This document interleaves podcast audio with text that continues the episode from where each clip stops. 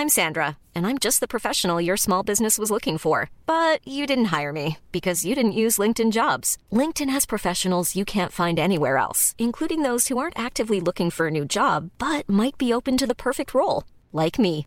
In a given month, over 70% of LinkedIn users don't visit other leading job sites. So if you're not looking on LinkedIn, you'll miss out on great candidates like Sandra. Start hiring professionals like a professional. Post your free job on linkedin.com/people today.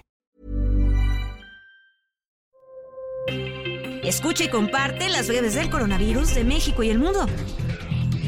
A nivel internacional, el conteo de la Universidad Johns Hopkins de los Estados Unidos reporta este miércoles 11 de mayo más de 519.249.468 contagios del nuevo coronavirus y se ha alcanzado la cifra de más de 6.257.000 muertes. El gobernador de Sonora, Alfonso Durazo, informó que ya comenzó el proceso de derogación de la ley número 171, la cual obliga el uso del cubrebocas en el estado, y con eso la utilización de esta herramienta quedará como una recomendación.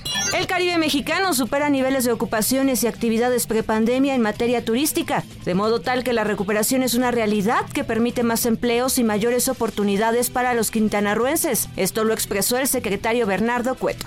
El fundador de Microsoft y activista y filántropo Bill Gates dio a conocer que ya está contagiado del coronavirus. Hasta ahora solo ha presentado síntomas leves y cuenta con un esquema de vacunación completo. Después de que se anunciara la vacuna Abdala que se utilizará para vacunar a los niños en el país, se desencadenaron cientos de críticas y señalamientos por parte de los expertos en salud, pues dicho fármaco no cuenta con los estudios y aprobaciones necesarias para aplicarse en este grupo de edad.